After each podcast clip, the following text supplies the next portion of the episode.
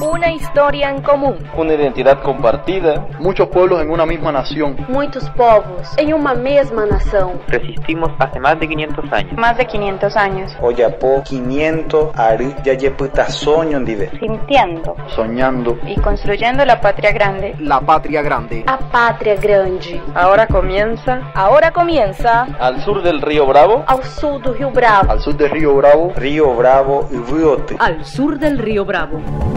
Noticias, cultura y raíces de nuestra América. Al sur del río Bravo. Oh, oh, oh, hola amigos, amigas y amigues de América Latina. Comienza al sur del río Bravo podcast número 9, el informativo que construimos para romper las barreras que nos han impuesto y acercarnos en el éter comunicacional. Aquí María Guadalupe Jennifer López Cuellar Lupita, acompañada del güerísimo Hera Salkowitz. Buenas, buenas, buenas latinoamericanes. ¿Cómo anda Lupita? Acá la banda está muy ansiosa por escuchar lo que nos tiene para decir sobre los contagios de Bolsonaro y Áñez. Arrancamos un nuevo episodio de Al Sur del Río Bravo en modo cuarentena, momentos en los que se hace más que necesario acuerparnos entre los pueblos del continente y construir este gran abrazo latinoamericano. Todo esto es posible gracias a nuestra productora estrella María Emilia Mena, al hombre orquesta Agustín Ducid y al goleador del equipo Facundo El Faca Pérez. Hoy tenemos de todito, presidentes con coronavirus, elecciones en medio de la pandemia, columnas imperdibles. ¿Es así querido Lucio Garriga? Hola Lupita, Hola Jera, como bien decían, seguimos en cuarentena y para sortearla de la mejor manera tenemos un programón. Vamos a hablar de la crisis sanitaria y política en Brasil que ya contagió al propio Bolsonaro. También vamos a ir hasta Bolivia para hablar del contagio de la presidenta de facto, Janine Áñez, y de la persecución política contra Evo Morales que no se detiene. Y vamos a viajar hasta República Dominicana porque hubo elecciones y la región tiene un nuevo presidente. También, y como siempre, vamos a contar con la columna de nuestra querida Lupita. Vamos a tener el rescate histórico de nuestra compañera Camila Garate y vamos a contar también con toda la actualidad del movimiento feminista con Diana Alfonso.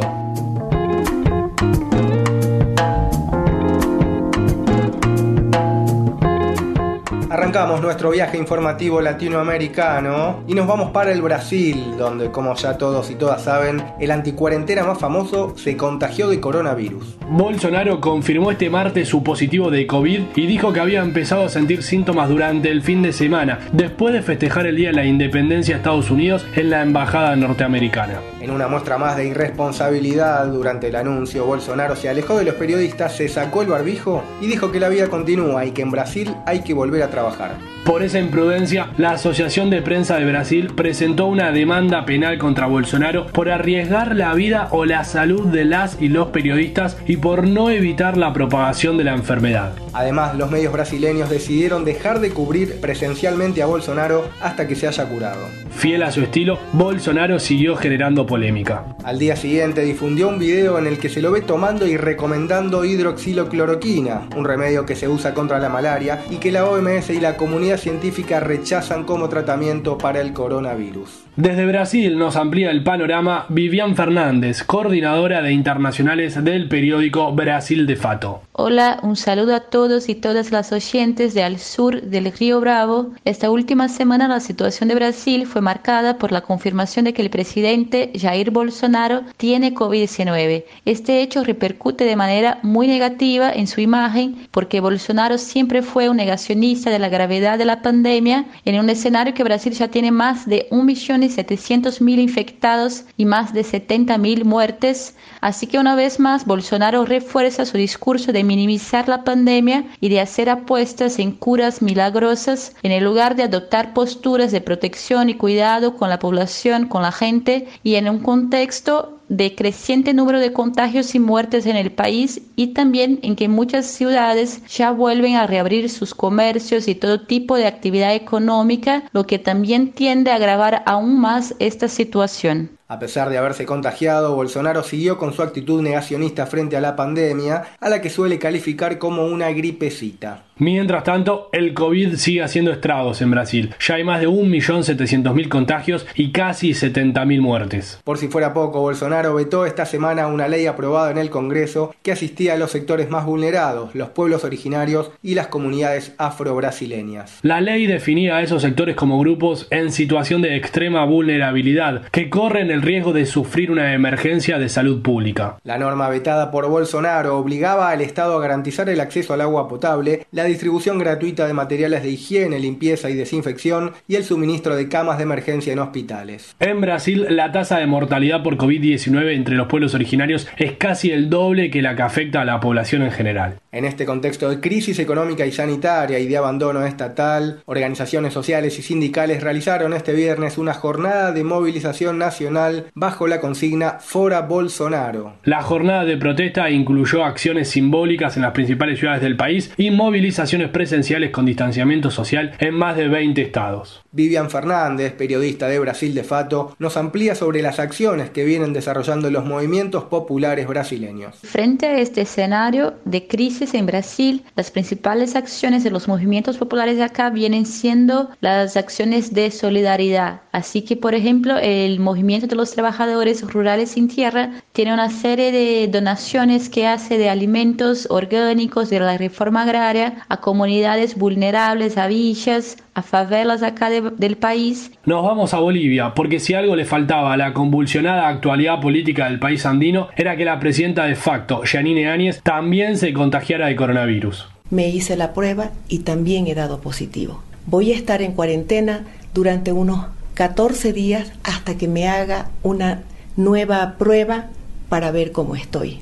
Me siento bien, me siento fuerte, voy a seguir trabajando de manera virtual desde mi aislamiento. Mientras tanto, Bolivia se encamina a las elecciones presidenciales previstas para el 6 de septiembre. Pero cuanto más se acerca a esa fecha, más se agudiza la persecución política y judicial contra el MAS. Esta semana Evo Morales fue imputado por terrorismo y financiamiento de terrorismo y se pidió su detención sin pruebas suficientes y sin derecho a defensa. Esto se da en el marco de la investigación conocida como Caso Audio, a partir de una supuesta conversación entre Evo Morales y un dirigente cocalero en el que presuntamente se coordinaron las protestas contra el golpe de Estado del año pasado. Evo denunció que el audio fue adulterado y que de manera ilegal e inconstitucional se busca su detención. Las críticas también llegaron hasta los Estados Unidos, donde siete senadores del Partido Demócrata, entre ellos el ex candidato a presidente Bernie Sanders, denunciaron al gobierno de facto de Janine Áñez por cometer violaciones a los derechos humanos y civiles y por la búsqueda de venganza contra sus oponentes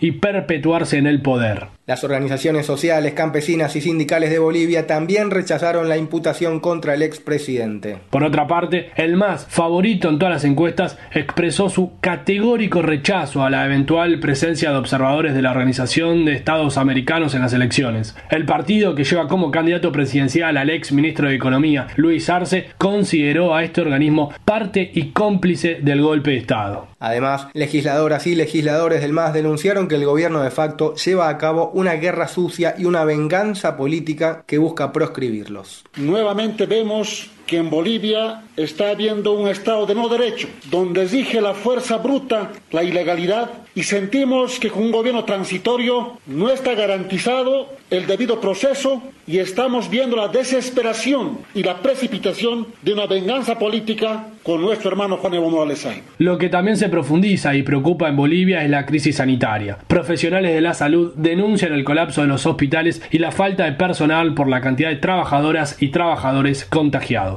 Bolivia ya superó los 45.000 casos y las 1.600 muertes por COVID. Mientras tanto, decenas de cadáveres se acumulan en las casas por falta de espacio en los cementerios. En esta dramática situación no dejan de sorprender las explicaciones del gobierno de facto, como la del ministro de Gobierno, Arturo Murillo, quien este lunes dijo mucha gente se está muriendo por simple ignorancia.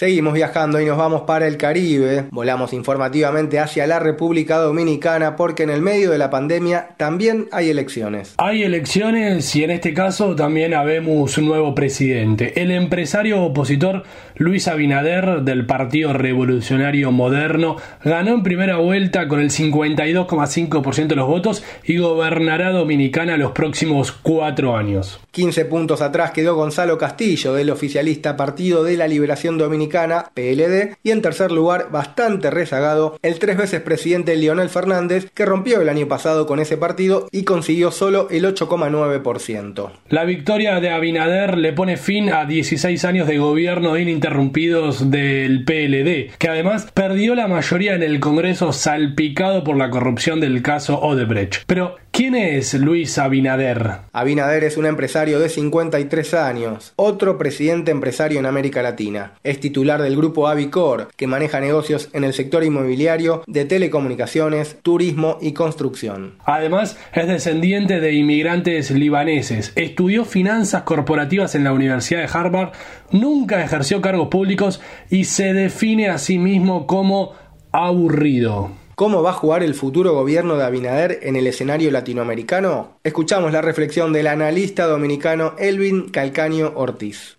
La República Dominicana bajo Abinader, eh, en términos de cuál va a ser su, digamos, su perfil o su mirada hacia la América Latina, el rol de la República Dominicana en el concierto de naciones latinoamericanas, yo colocaría el análisis en el hecho de que la, la política exterior de la República Dominicana está muy determinada por la dependencia económica y política que tiene la República Dominicana con Estados Unidos. El gobierno de Abinader, lo que se podría esperar, teniendo en cuenta también lo que mencionaba hace un rato, que es una persona de centro derecha, no se debería esperar una, una postura muy progresista que digamos hacia América Latina, ni nada que de alguna manera pueda ser, digamos, una actitud contestataria a los intereses norteamericanos en Latinoamérica. Las elecciones en República Dominicana estuvieron atravesadas, obviamente, por la emergencia sanitaria generada por la pandemia, en un país que viene registrando más de mil contagios diarios con una población de 10 millones de habitantes. Las y los dominicanos acudieron a votar con tapabocas, usando alcohol en gel y guardando distancias en las filas, aunque en muchos lugares se registraron aglomeraciones en las afueras de los centros de votación. Esta fue la tercera elección en América Latina y el Caribe que se realiza en contexto de pandemia. El 25 de mayo hubo elecciones en Surinam. En este pequeño país suramericano perdió el histórico presidente de Bouterse, un exmilitar que en 1980 había encabezado un golpe de Estado. El otro país que acudió a las urnas fue la pequeña nación caribeña que conforman las islas San Cristóbal y Nieves, donde el 5 de junio fue reelegido el primer ministro Timothy Harris. Cerramos este viaje informativo semanal con la voz de la escritora y productora musical dominicana Rita Indiana y una canción recién salida del horno que se titula Miedo y está dedicada a la comunidad LGBT.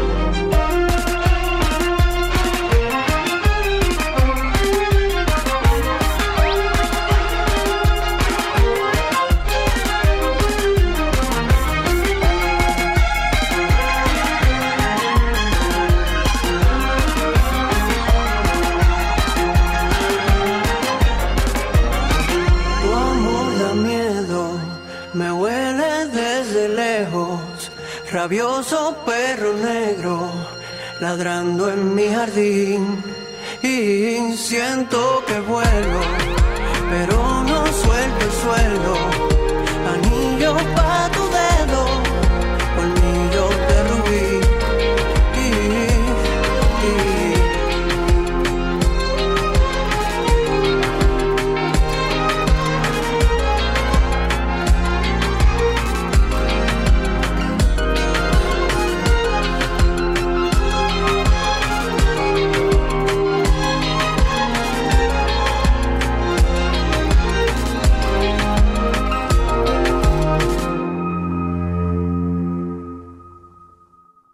El mayor objetivo de la humanidad en este siglo debería ser erradicar el capitalismo y el imperialismo como modelo de sociedad.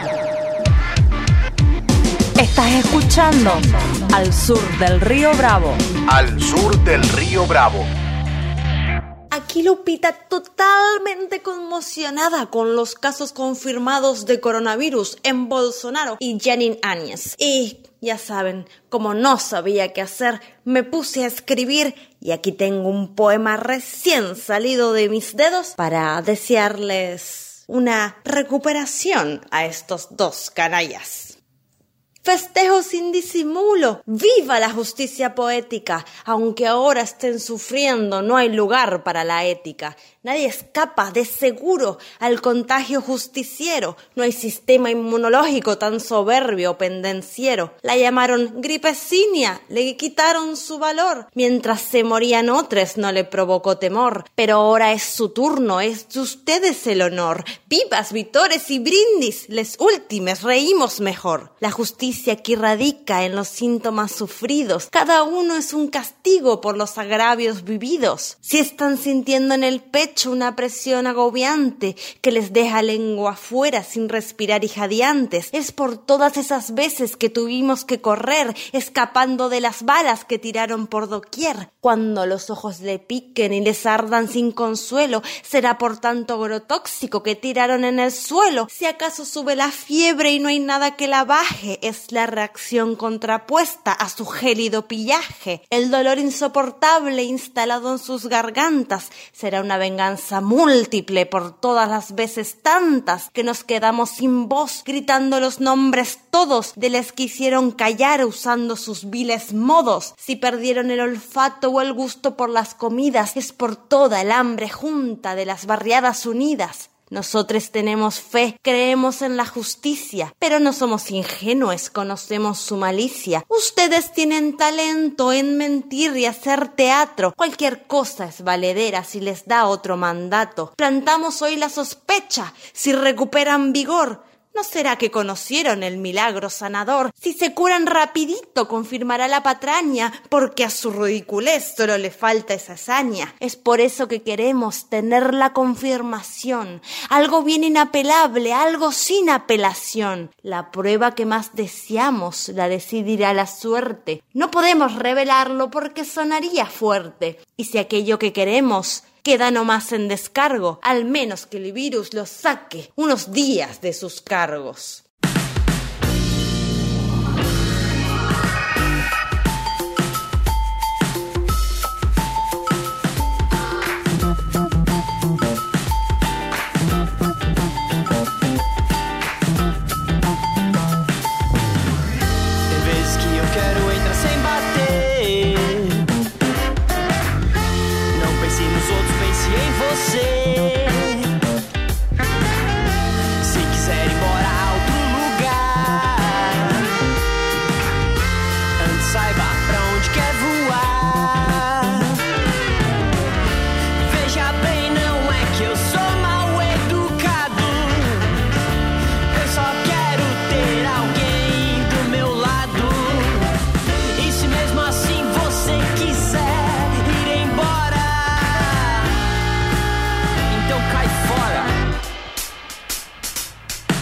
Solo te voy a decir una palabra que lo dice todo. Así que grabala bien.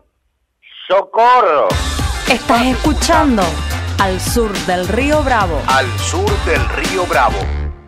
Estamos enfrentando una triple dominación, como le llamamos nosotros siempre, que es el capitalismo, el patriarcado y el racismo. Nosotras las mujeres llevamos esa triple lucha y quisiéramos que también los hombres la llevaran, ¿verdad? Para ir desmontando todas las formas de opresión.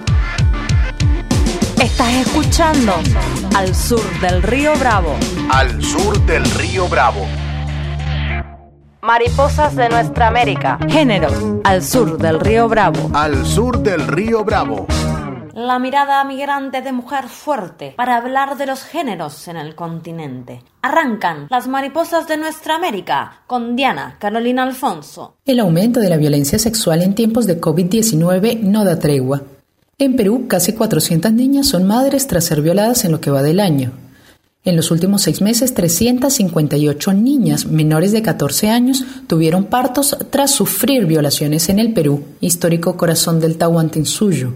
En otras palabras, un promedio de dos niñas por día llegaron al Ministerio de Salud para ser atendidas con embarazos de alto riesgo. Once de ellas no habrían cumplido los 10 años. Estos embarazos no deseados, producto de violaciones, ponen en riesgo la integridad psicológica y física de las niñas. Y como si fuera poco, el nimio desarrollo de sus órganos gestantes les expone cuatro veces más al peligro de muerte durante la gestación o el parto. Lo más preocupante es que a todas ellas se les negó el aborto terapéutico, una intervención médica legal en el Perú desde 1924 que debería estar garantizada cuando la vida y la salud de las niñas está en peligro, como en estos casos, donde las niñas se enfrentan serias afectaciones a la salud, el bienestar emocional, físico y social. De sobrevivir, son forzadas a asumir una maternidad que no solo les recuerda la violencia que vivieron, sino que también las condena a un círculo de violencia y pobreza del que les será más difícil salir, ya que cada nueve de diez niñas adolescentes que tienen hijos a temprana edad abandonan la escuela. Además, la violencia contra las niñas se agravó en el estado de emergencia durante los seis meses de confinamiento. En los primeros tres meses, 422 niñas fueron víctimas de violación sexual. En algunos casos, los centros de salud no cumplieron ni siquiera con la entrega de la anticoncepción oral de emergencia para prevenir embarazos no deseados, según lo reportó la Defensoría del Pueblo. La alerta contra la pedofilia y el abuso institucional ha sido levantada por la campaña Niñas No Madres, quien en los últimos días ha impulsado una acción pública para asegurar el bienestar y la dignidad de las niñas embarazadas. Un reporte reciente de ONU Mujeres afirma que en América Latina no se sabe cuántas mujeres son violadas, ya que la mayoría de las víctimas no denuncia y los países por lo general carecen de información estadística fiable, lo cual impide combatir con mayor eficacia la violencia sexual contra las mujeres. En Colombia, dos casos de violaciones a niñas indígenas por parte de militares han alcanzado la opinión pública, además de poner de nuevo el foco en el problema de la violencia sexual en medio del conflicto armado. De su prevalencia se sabe, sí, pero también de la deficiente respuesta que le dan las autoridades en los diferentes países y sobre todo de la asignatura pendiente de la justicia. Eso no quiere decir que no haya ningún dato. En México, por ejemplo, entre enero y abril del 2020 se denunciaron casi 5.600 delitos de violación, 181 más que en el mismo periodo del año pasado. En el sistema interamericano, el mecanismo de seguimiento de la Convención de Belém do Pará sobre los derechos de la mujer constató en sus revisiones de 2013 y 2016 que solo 13 de los 32 estados parte disponían de protocolos de atención frente a la violencia sexual y 11 de ellos recababan información respecto a procesos legales por delitos en contra de las mujeres. Únicamente dos desagregaban los casos de violencia sexual contra las niñas. Pese a las muchas cuestiones pendientes, en comparación hay mucho más información respecto a los femicidios que a los embarazos de menores. Porque nos hallamos hartas de la pedofilia y la violencia institucional, nos sumamos a la campaña Niñas no Madres y les dejamos con el siguiente tema de la guatemalteca Rebeca Lane. Ajá.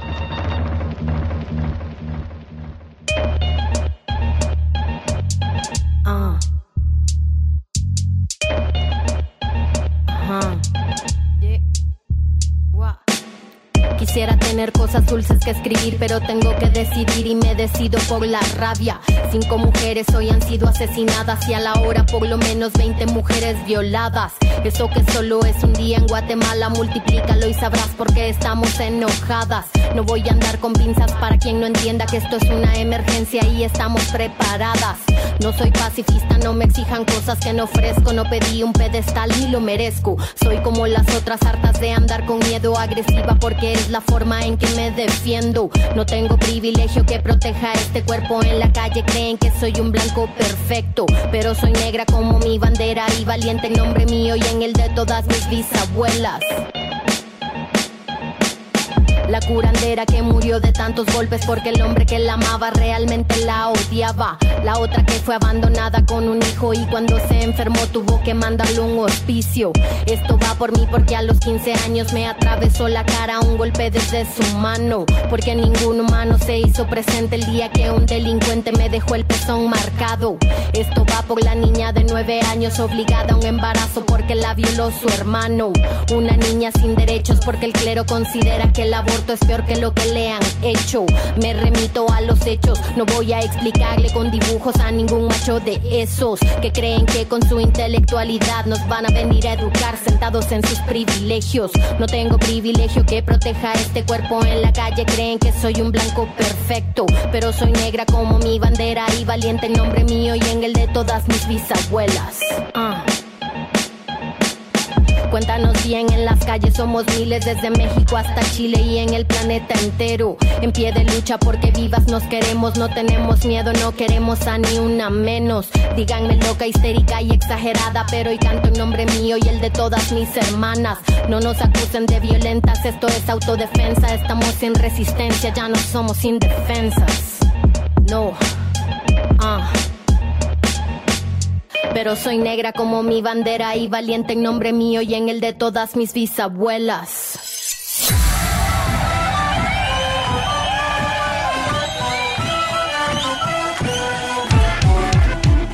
Estás escuchando Al Sur del Río Bravo. Al Sur del Río Bravo. Huellas en el mar. Historias rescatadas de nuestra región. Al Sur del Río Bravo. Viajamos al pasado de la mano de Camila Garate. Empieza la columna de rescate histórico. Hola, hola, ¿cómo está la oyenta al sur? Un nuevo recorrido histórico. Hoy viajamos a Chile. El país sureño es uno de los más afectados por la pandemia y cuenta ya con cientos de miles de contagiados que ponen al límite el sistema de salud. Pero al presidente Piñera no le tembló el pulso y aprovechó la crisis sanitaria para radicalizar sus políticas neoliberales. Ya en marzo había establecido el estado de catástrofe, reforzó el gasto militar y sacó a los uniformados a la calle para hacerse cargo de un toque de queda que no tiene justificación sanitaria alguna. Y así aseguró la implementación de políticas impopulares, como el darles recursos a grandes empresas privadas a tasas mínimas y el permitirle a las mismas flexibilizarlas gracias a la mal llamada Ley de Protección del Empleo. Sin embargo, no es nuevo en el país la utilización de las crisis, ya sean naturales o armadas, para fortalecer el dominio capitalista. Ya el golpe pinochetista del 73 fue discípulo de las ideas liberales de Milton Friedman, quien sostenía que era de suma importancia utilizar el shock creado, ya que hacía que las sociedades renuncien a valores que de otro modo defenderían con entereza. Desde temprano los militares aprovecharon el shock del violento golpe de septiembre para seguir los consejos de llevar a cabo un paquete de medidas en un lapso corto de tiempo, lo que se conoció como Plan Económico de Reconstrucción y Refundación Nacional. Así se liberalizó mercados, se privatizaron servicios, se recortó el gasto social y se desreguló la mano de obra. La transformación capitalista más extrema que se haya llevado hasta ese momento en un país. Ciertamente el gobierno dictatorial facilitó el proceso de ajuste con sus propios tratamientos de choque, llevados a cabo por las múltiples unidades de tortura del régimen y demás técnicas de control de los cuerpos, de las que se creían iban a obstaculizar el camino de la transformación. Y así el sujeto social que antes presionaba, luchaba y organizaba cambios profundos, ahora, tras ser asesinado, desaparecido o torturado, se encontraban conmocionados y sin fuerza para oponerse a esta nueva doctrina. La potencia del ejército y la maquinaria policial al servicio de los propósitos del conglomerado empresarial. Es decir, se gobernaba con el miedo para implementar políticas de hambre. Cualquier semejanza con la actualidad no es pura coincidencia. A partir de la transformación neoliberal confluyen en una alianza las grandes multinacionales y una clase política enriquecida. La historia del corporativismo fue escrita justamente por el shock, y a pesar de los tibios intentos de cambiar esa estructura por el paso del socialismo en el gobierno en el siglo XXI, nada se logró. Esto queda demostrado el año pasado, cuando Chile vive una de las rebeliones sociales más grandes del país, que saca a la superficie el hartazgo de décadas de políticas neoliberales que hambrean al pueblo. Y allí de nuevo, al igual que el dictador Augusto Pinochet, el actual presidente justificó la presencia de militares en las calles y el uso de la violencia inventando una nueva guerra contra un nuevo enemigo, los criminales. La pandemia y su utilización ha salvado su pellejo, pero el hartazgo sigue intacto y existe un pueblo que despertó y no se dejará atropellar otra vez. Las manifestaciones resurgieron en las semanas de julio en varias zonas metropolitanas. Esta lucha que continúa ha demostrado que por mucho shock pandémico que hayan querido instalar, no han podido hacer desaparecer el deseo del pueblo chileno de una sociedad más equitativa, donde los derechos sociales no sean una quimera, sino que se encuentren plasmados en la letra de una nueva constitución. Venenos tus monólogos, tus discursos incoloros. No ves que no estamos solos, millones de polo a polo. Al son de un solo coro, marcharemos con el tono, con la convicción que basta de robo. Tu estado de control, tu trono podrido de oro. Tu política y tu riqueza y tu tesoro, no. La hora sonó, la hora sonó. No permitiremos más, más tu doctrina del shock. Hora sonó, la hora sonó del shock. La hora sonó, la hora sonó del shock. La hora sonó, la hora sonó del shock. La hora sonó, la hora sonó. No países, solo corporaciones. ¿Quién tiene más, más, más acciones? Trozos gordos, poderosos, decisiones por muy pocos. Constitución pinochetista, derecho pues de hilo fascista. Golpista disfrazado de un indulto elitista. La gota, cae la bolsa, la toma, se toma la máquina, rota la calle, no calle, la calle se raya, la calle no calle, debate que está ya todo lo quitan, todo lo venden, todo se lucra, la vida, la muerte, todo es negocio, cojo tu tordo, semilla, pascuala, me todo seguro. Venenos, tus monólogos, tus discursos incoloros, no ves que no estamos solos, millones de polo a polo, al son de un solo coro, marcharemos con el tono, con la convicción que basta de robo, tu estado de control, tu de oro, tu política y tu riqueza y tu tesoro, no, la hora sonó,